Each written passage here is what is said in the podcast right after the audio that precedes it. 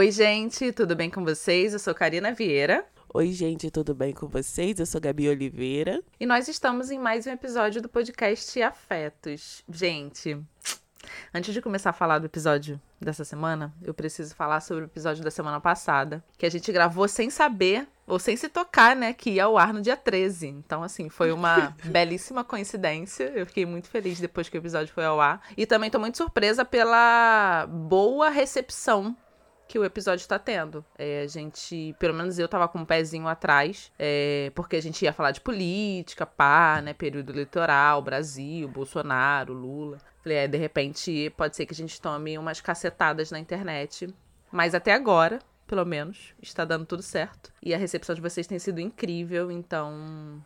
É, a gente deixa alguns questionamentos, porque a gente também quer saber de vocês como é que vocês estão lidando com esse período eleitoral que está chegando. E eu acho que é isso. Eu só queria falar sobre esse episódio que me deixou muito surpresa, principalmente pela recepção que a gente tá tendo. Uma outra coisa que a gente quer falar do episódio anterior, né? Dois episódios anteriores, é que a Karina colheu a informação lá no grupo de que vocês amam quando a gente faz indicações dentro do, dos episódios. Então a gente, no final de cada episódio, a gente sempre vai deixar as indicações, sabe? Vai tentar listar as indicações que a gente fez é, durante o episódio para ficar mais organizado para vocês anotarem. Sim, sim. As pessoas sempre pedem, ou então resgatam alguns episódios que a gente dava indicação e falam: ah, vocês não estão indicando mais nada.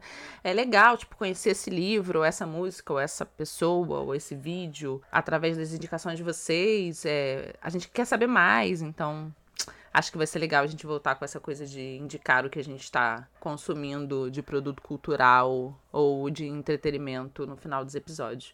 E esse episódio de hoje foi a Gabi que deu a ideia da gente fazer, que vai ser um episódio falando basicamente de coisas que envelhecem bem ou algumas coisas que envelhecem mal.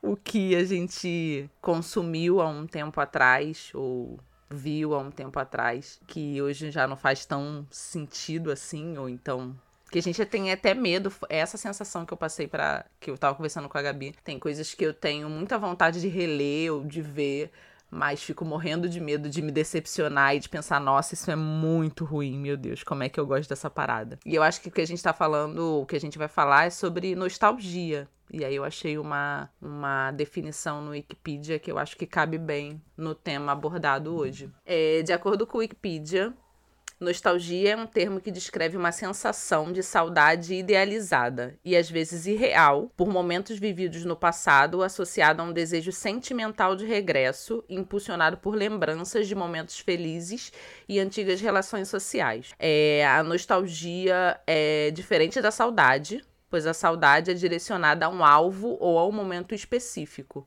e até pode ser superada pela presença ou pela, re, é, pela repetição. Já a nostalgia, ela não pode ser superada no campo físico, pois diz respeito somente a uma visão idealizada do passado que cada um possui. Aí tem um, uma observação embaixo que eu achei bastante legal. Costumeiramente, associa-se o sentimento nostálgico a emissões sonoras de baixa frequência.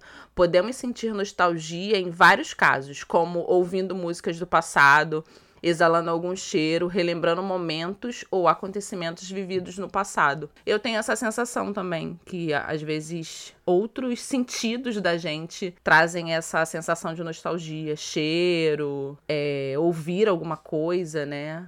Sei lá, às vezes um barulho específico traz essa sensação de tipo, cara, isso que eu vivi foi muito legal, assim. Trazendo isso pro episódio, Gabi, eu vou reiterar que eu sinto. Eu não sei se é medo, mas é um receio de visitar algumas coisas e pensar, nossa, isso é muito ruim.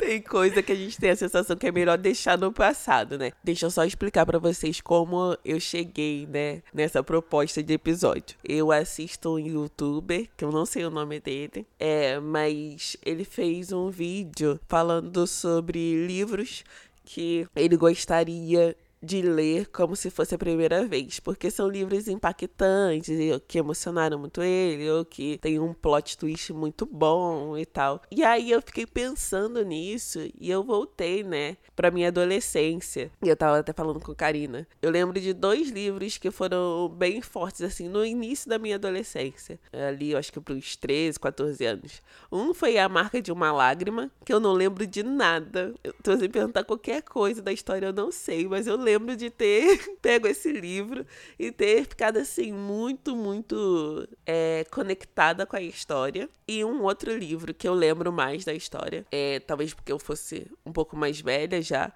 é o Caçador de Pipas, que eu acho que foi o livro que, que eu lembro de me envolver mais profundamente com a história, assim, ao ponto de chorar muito. Eu lembro que eu fui dormir com ele, lendo ele, e aí eu, de tanto chorar, eu dormi com ele assim do lado da minha, do meu travesseiro, sabe? Só que eu não, é, é, eu lembro algumas coisas do Caçador de Pipas, mas eu não lembro toda a história. E aí, depois de assistir o vídeo desse, desse youtuber, eu fiquei pensando, ah, eu podia ler o Caçador de Pipas de novo, né? Mas aí depois eu pensei, será que é uma boa ideia? Eu não sei. Porque tem coisas que quando a gente vê e quando a gente. É, quando a gente assiste ou quando a gente lê com um olhar mais inocente, elas ficam muito mais singelas, né? E elas ficam nesse lugar do. Ai, que sensação boa. Mas aí você vai pegar para ver de novo ou para ler de novo e você percebe que a história, assim, às vezes não é tão assim, tão linda como nos tempos da adolescência, sabe? Uma coisa que eu tive sensação, que, que eu tive essa sensação foi com eu, a patroa e as crianças. É, eu fui rever no YouTube e eu já não ria com tanta assim tanta alegria das piadas, sabe? O Michael, que era um pai, assim, que eu achava, ai, super legal, não sei o quê. Olhando bem, não sei se eu gostaria tanto de me relacionar com uma pessoa como o Michael. Não sei. É uma. Mas em contrapartida, uma outra série que eu acho que envelheceu muito melhor foi uh, O Maluco no Pedaço. Que é para mim é muito interessante perceber que discussões que a gente uh, foi ter, sei lá, aqui no Brasil em 2010, a partir de 2010, 2015, já eram retratadas na série.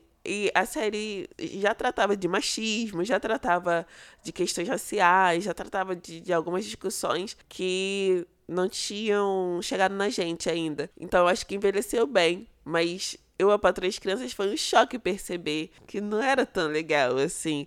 Uma outra coisa que eu tava afim de ver também era a Família Dinossauro, que eu amava quando era criança.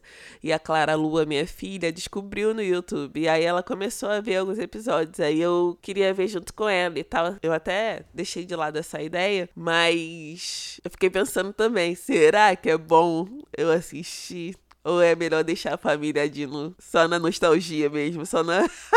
no gostinho de infância? Não, eu concordo com gênero, número e grau, assim, do que você tá dizendo. É, eu tenho muito receio de revisitar algumas coisas também que são muito caras para mim, porque eu vi na adolescência ou porque eu vi no começo da vida adulta e de repente me decepcionar, assim, tipo, ah, isso não é tão legal, ou isso foi tão legal, mas agora já não cabe mais. E o exemplo do Eu, Patroa as Crianças, para mim, foi bem pontual, assim. Eu tinha uma verdadeira adoração pela família Kyle, assim, via sempre na hora do almoço pelo SBT. Quando eu vejo alguns frames assim, ou algumas cenas, eu penso, cara, isso cabia naquela época, sabe? Agora não cabe mais por uma série de questões que, graças aos deuses e às deusas, a gente evoluiu, mas que não é engraçado, assim. É, pelo menos para mim já não é tão engraçado. Eu também amava a família dinossauro, amava, amava, amava. É, mas não vi de novo, nunca mais, depois que eu parei de ver, então eu não sei se teria algumas questões que pudessem me incomodar. Mas com essa coisa dos livros também, Gabi, eu tenho muito é, medo, assim. E eu vi, acho que no Twitter também, é, esses dias, ou alguns dias atrás, sobre essa coisa de ver, é, ler o livro como se fosse a primeira vez, sabe? Qual seria o livro que você gostaria de esquecer tudo que você leu e ler ele como se fosse a primeira vez? É, eu tenho muito isso com Americaná, da Chimamanda, que foi o primeiro livro que eu tive contato dela é, há uns sete anos atrás, talvez, oito anos atrás. Eu lembro que eu fiquei enlouquecida, que eu fazia posts e posts e posts sobre as passagens do livro é, no Facebook. Eu dei de presente quatro ou cinco exemplares dele para amigas minhas, emprestei, já peguei de volta. Ele foi um dos poucos livros que eu emprestei e voltou para mim.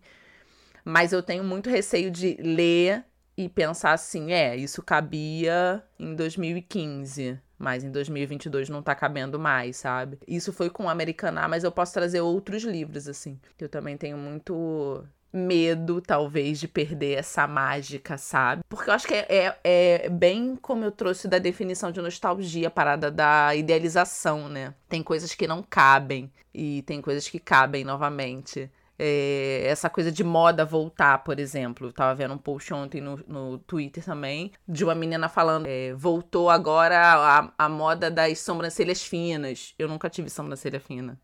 Então, minha sobrancelha é do jeito que é desde sempre, porque eu nunca fui dessa coisa de ou diminuir, ou aumentar, ou aumentar não, né? Ou deixar ela natural. A minha sempre foi natural. No máximo que eu faço é raspar essa meiuca dela aqui pra não juntar, porque eu tenho muito pelo. Mas é o máximo que eu faço é dar uma limpadinha nela. E aí, no, nos comentários, alguém fala sobre a volta do batom marrom. Eu lembro quando eu era adolescente que eu colocava rebu com café nas unhas que minha mãe usava. Isso é muito coisa de vó.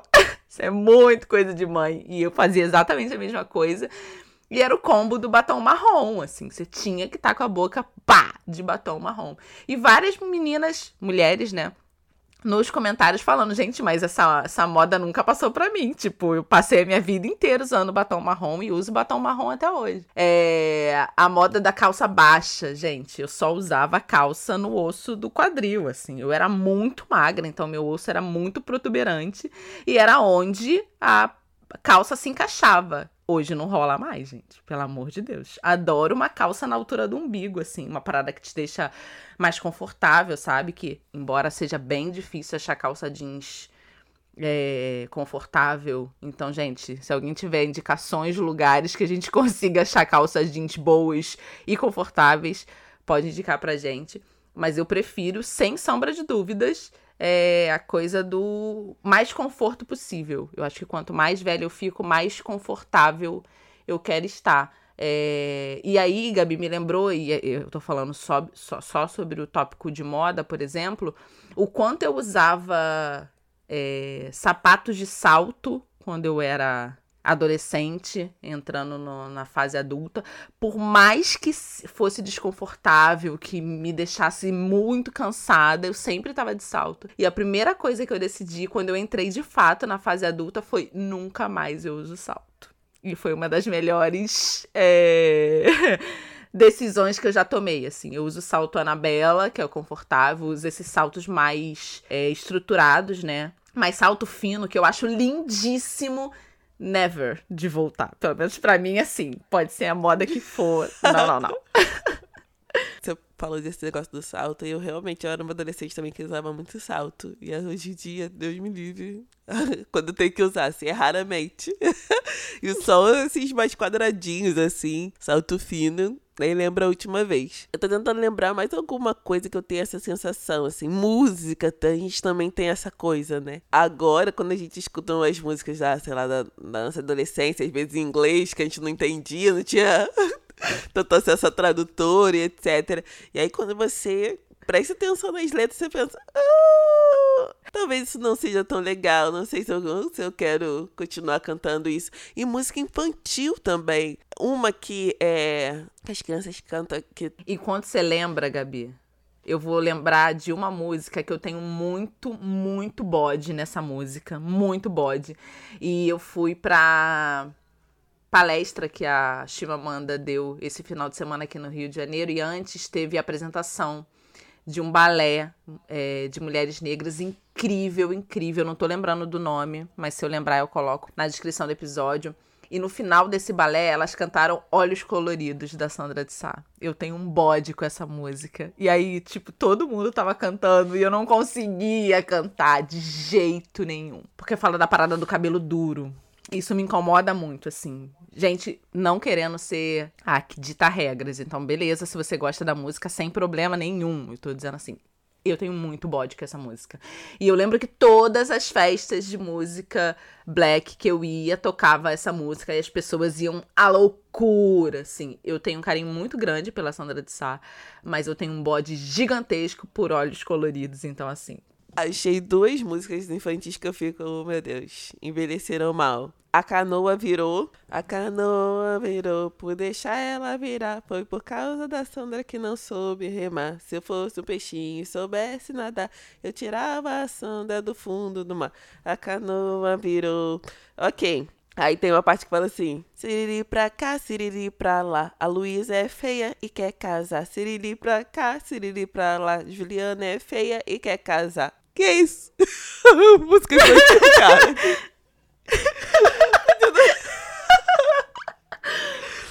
O que que tem ela sempre querer casar? Aí é difícil, gente. Outra também que envelheceu mal. Samba Lele tá doente, tá com a cabeça quebrada. Samba Lele precisava é de umas boas palmadas. Complicado, hein? Complicado. Complicado. E aí? Como a gente faz com essas coisas assim que envelhecem mal? Aí, ah, é cultura, não sei o que. Ah, igual é, Sítio do Pica-Pau Amarelo. Eu amava, eu amava é, o sítio. É, fui muito incentivada a ler todos os livros de Monteiro Lobato. Ok, mas eu não vou apresentar para os meus filhos. Entendeu? Não, não tem, tem muita coisa muito legal hoje em dia e que eu não, não vejo necessidade de ficar reforçando uma história que eu não considero legal, sabe? Eu acho que a nostalgia ela pode ficar nesse lugar do tipo, eu não vou, entre aspas, tentar apagar isso da minha infância, apagar essa lembrança, uh, nem nada disso. Mas eu também não preciso dar segmento, sabe? Não preciso levar isso para outra geração. Meus filhos não, não precisam ler Monteiro Lobato. Ah, sei lá, no, numa época daqui a alguns anos, alguma coisa da escola, mas até as escolas já estão. A escola que eles estudam, né? As escolas, que cada um estuda em uma, são um pouco mais atualizadas nesse sentido também. Então, assim. Eu também fui uma criança adolescente que via muito o sítio. Eu peguei várias fases do sítio. É, mas tem um, total contra Monteiro Lobato. Isso já me gerou muitas dores de cabeça, assim, muitas discussões com pessoas que são minhas amigas, mas que a gente tem é, posições frontais bem diferentes sobre isso. Eu trabalhava na, na livraria e todas as vezes que eu podia dissuadir as pessoas de não comprar Monteiro Lobato, eu fazia isso. É, se, eu, se eu visse, óbvio, né, que tinha uma abertura para isso. Mas geralmente a maioria das compras eram livros de escola, Gabi. Então é uma parada que muitas escolas ainda recomendam. E recomendam a versão nem adaptada, porque às vezes pode ser que a versão adaptada tenha me, seja menos problemática mas as, as, versões originais, assim. Então eu lembro que na livraria a gente tinha uma parte só de Monteiro Lobato. E aqui, todas as vezes que eu via aquilo, me dava uma dor no coração, assim, tipo, é isso, a gente precisa se atualizar e certamente eu não daria para criança nenhuma é, do, meu círculo social ou presente para qualquer outra criança, mesmo que eu não conheça, é, do Monteiro Lobato. Então acho que são coisas, pelo menos, que é o que você falou.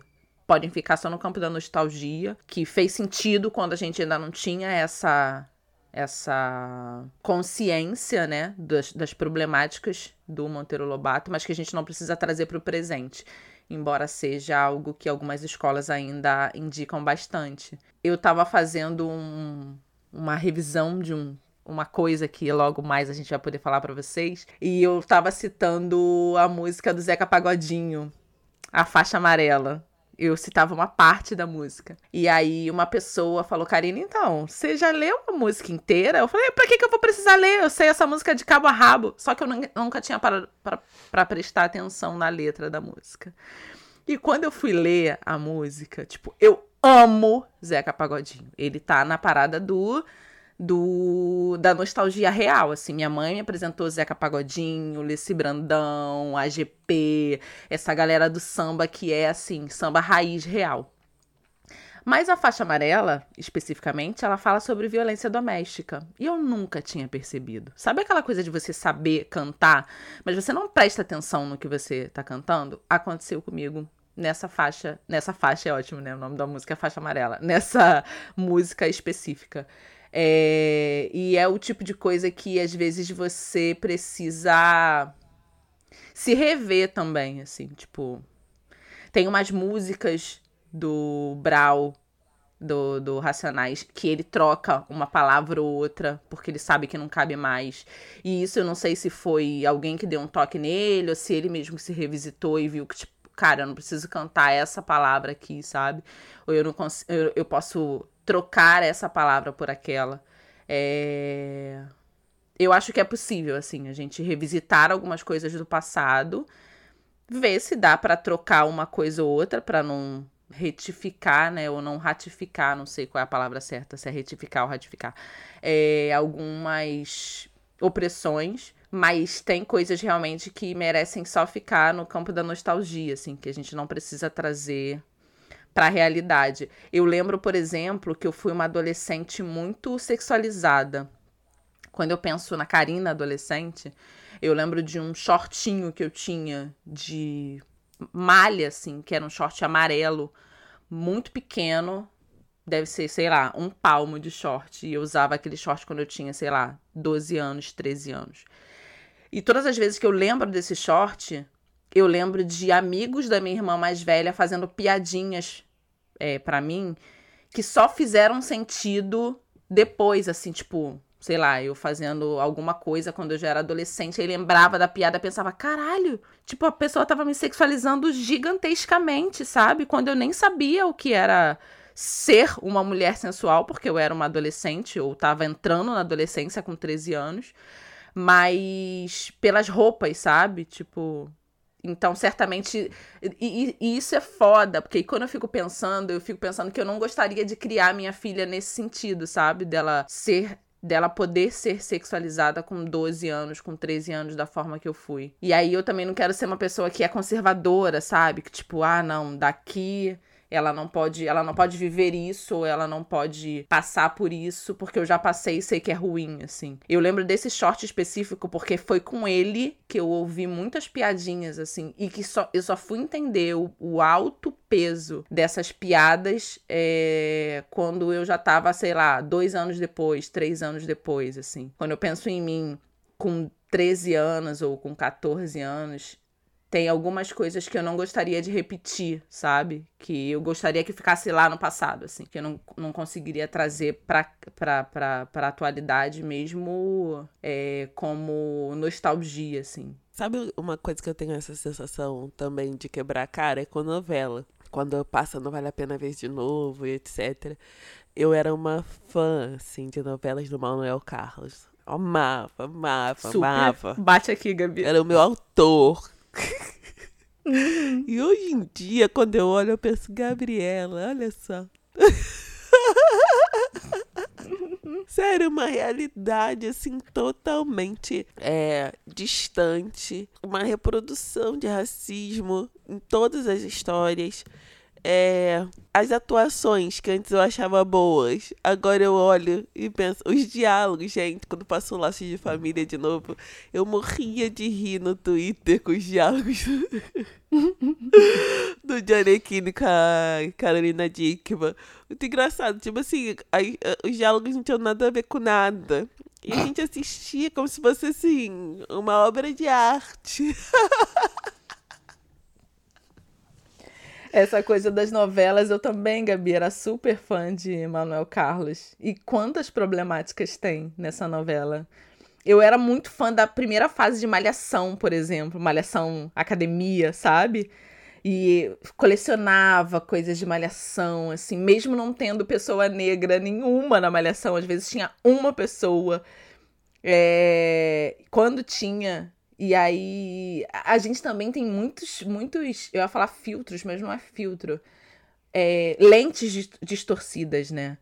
Eu acho que conforme a gente vai crescendo, e eu acho que é por isso que, embora eu tenha algumas coisas, algumas sessões nostálgicas, eu acredito sempre que a gente pode é, crescer e, amadurecer, assim. Então, eu sempre acho que eu tô na minha melhor versão, não tenho saudade de quem eu fui no passado, por exemplo. Embora tenha nostalgia de algumas coisas que eu vivi no passado. Mas aí, conforme a gente vai crescendo e amadurecendo, eu olho, por exemplo, e falo: caraca, mas tipo, malhação na fase da academia era problemática pra caramba, assim. Tinha umas relações que eram extremamente é, violentas e, e, problemáticas e que a gente romantizava, sabe?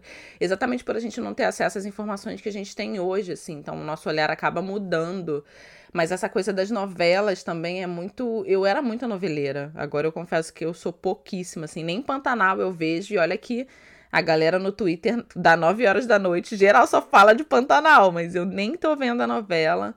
Mas sim, eu era muito noveleira. E aí, quando a gente faz esse revival, assim, das novelas, por exemplo, como você falou dos diálogos, a gente fala, cara, como era problemático. E a gente, assim, nossa, isso é incrível, cara, isso é muito maravilhoso. Cara, eu falei do Maluco no Pedaço, que foi uma coisa que eu fui rever e continuei achando uh, muito boa, assim, a série. E você, teve alguma coisa que você, sei lá, releu ou reviu e você falou, caraca, era bom mesmo. o Maluco no Pedaço. Época.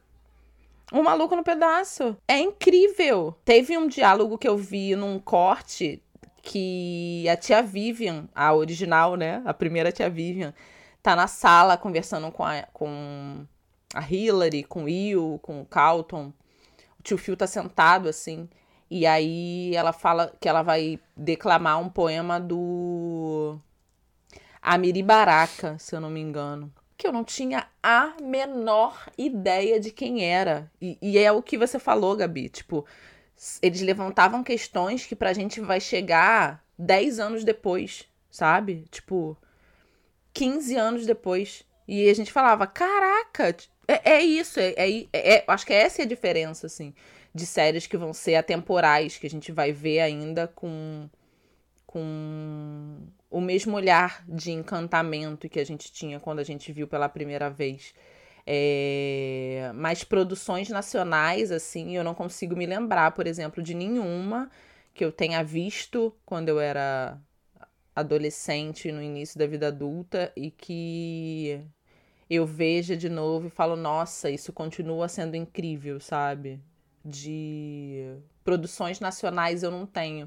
Essa coisa do livro que você falou, eu lembrei que o livro da Grada Quilomba, o Memórias da Plantação, ele foi traduzido para o português dez anos depois que ela escreveu. E eu lembro que quando eu soube da tradução, eu comprei e li, e aí a sensação que eu tive que, quando eu tava lendo foi que, tipo, caraca, mas essas discussões que ela traz, a gente já fala disso há um tempo. Só que eu esqueci da data. Eu não me toquei que estava sendo traduzido pra gente agora, mas ela tinha escrito 10 anos atrás. Então, assim, era completamente visionário o trabalho que ela estava fazendo. E eu acho que essa é, é a, a diferença entre olhar para uma coisa do passado e ter essa sensação nostálgica de vou deixar lá ou vou trazer para cá porque continua sendo bom quando é visionário, quando a pessoa escreveu alguma coisa, produziu alguma coisa, que a gente só vai entender muito lá na frente, quando ela está sendo quase que a primeira pessoa a falar sobre isso, a pessoa que teve mais exposição a falar sobre isso, eu acho que isso que faz a obra ficar meio que atemporal, assim. Eu tava conversando com um amigo meu sobre é, os maiores rappers de todos os tempos, e ele pediu para mim, tipo, bota aí cinco rappers que você gosta em ordem crescente. Aí eu falei assim, cara, eu gosto eu amo Kanye West. Com todas as problemáticas que ele, que ele tem. Eu passei a amá-lo muito mais depois que eu vi o documentário dele. Eu falei, então o Kanye West ficaria no primeiro, primeiro top para mim. E o segundo seria o Jay-Z. Aí falei do Kid Cudi, que é um outro rapper também que eu gosto muito. Eu listei mais dois. E aí ele perguntou assim, cara, mas você não vai botar o Kendrick? Eu falei, então, o Kendrick Lamar, ele tá em outra categoria. Aí ele falou, mas como assim? Eu falei, eu acho que a gente vai entender o trabalho que o Kendrick faz E aí eu trouxe esse homem para este episódio, porque ele lançou agora um, último CD que também tá sendo super é, aclamado, mas que eu ouvi só uma vez, então eu vou ouvir mais vezes. É, mas eu acho que a gente vai entender o trabalho do Kendrick, tipo, ele lança e a gente demora anos até entender o que ele quis dizer, ou então captar a mensagem dele. E eu acho que é, é, é, o, é isso, sabe? É você lançar uma parada que vai ser atemporal e que você é visionário. Então, acho que o que faz uma obra sair dessa coisa da nostalgia e continuar nas nossas mentes, ou se, que a gente não tenha esse medo ou esse receio de revisitá-la e, e ter medo de se decepcionar, é a obra ser visionária, assim, ser, tipo, cara, a pessoa tá muito à frente do seu tempo. Muito à frente. Amiga, você cancelada porque eu falei que eu gosto do Kanye West? Tô usando. Tô zoando mais ou menos. Tô zoando, mas é sério. Eu tô tentando. Você falou uma coisa que eu pensei em uma coisa para falar, mas eu esqueci, galera. Perdão. Perdão pelo vacilo. Enquanto você tenta lembrar, eu vou lembrar de uma música que eu escutava quando eu era adolescente. Eu fui muito fã de Destiny Child, gente. Assim, fã, fã mesmo. Tinha vários DVDs piratas, óbvio, né? Porque só chegava pra gente na versão pirata.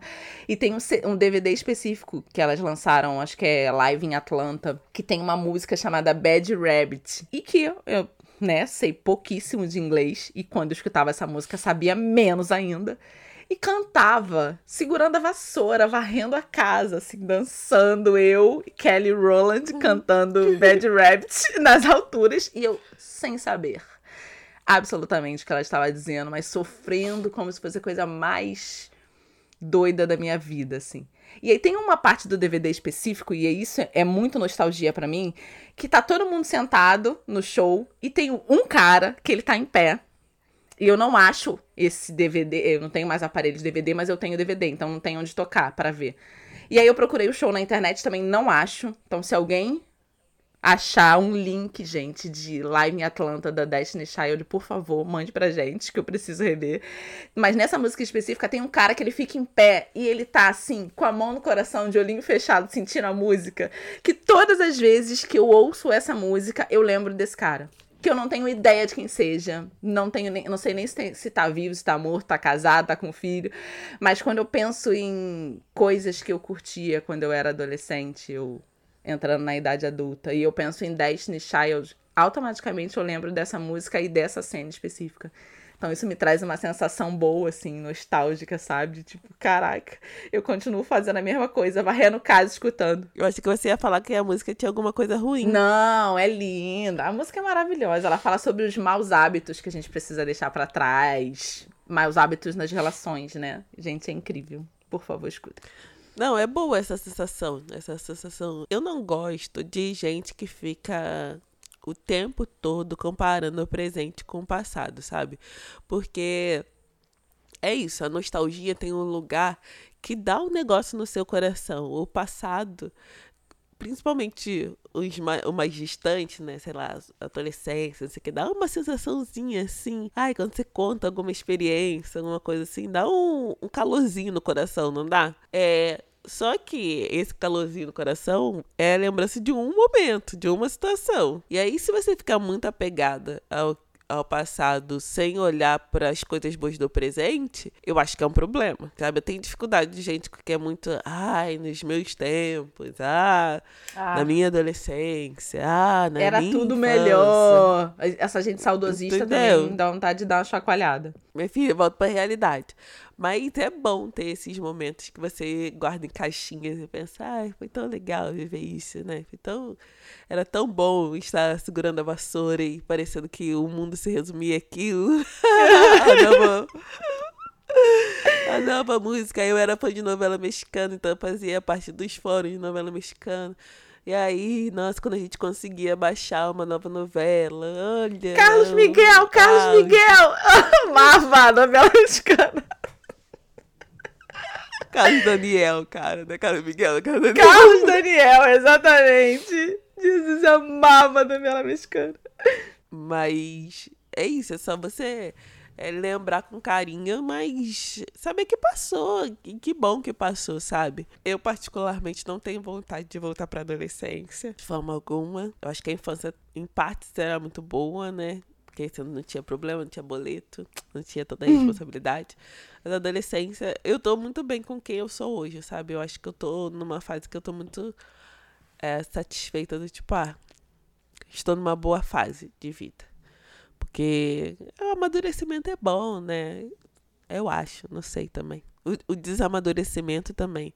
Eu passei por uma fase de desama desamadurecimento, no sentido de é, menos rigidez, sabe?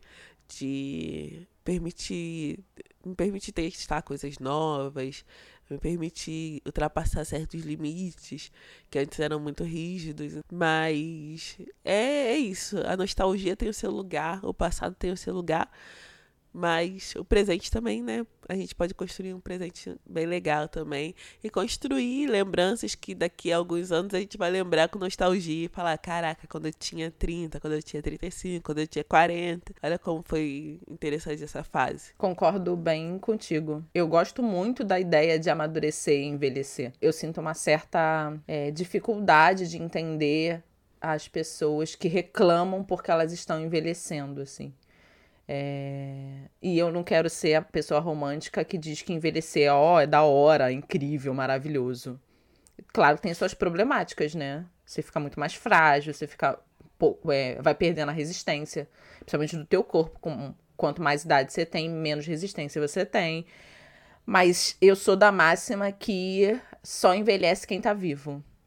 E acredito realmente que a gente, pelo menos para mim também, eu não tenho é, saudade. Eu acho que eu boto muito nesse campo da nostalgia de algumas coisas do passado, assim. Mas gosto muito do passado continuar no passado. Eu acho que a gente pode, é, como a Gabi disse, construir memória no presente para que a gente olhe para trás e consiga perceber que, nossa, 10 anos atrás isso era bem legal, ou 5 anos atrás isso era bem legal. Eu gosto da coisa do passado ficar no passado, de a gente revisitar e pensar de forma nostálgica, mas sem ser essa pessoa é, saudosista que diz: olha, no meu tempo era tudo melhor, porque certamente a gente sabe que não é, que não era, né? É... Mas fazer esse exercício mesmo de revisitar músicas, pensar em momentos específicos que aconteceu determinada coisa, onde você estava, o que você estava fazendo.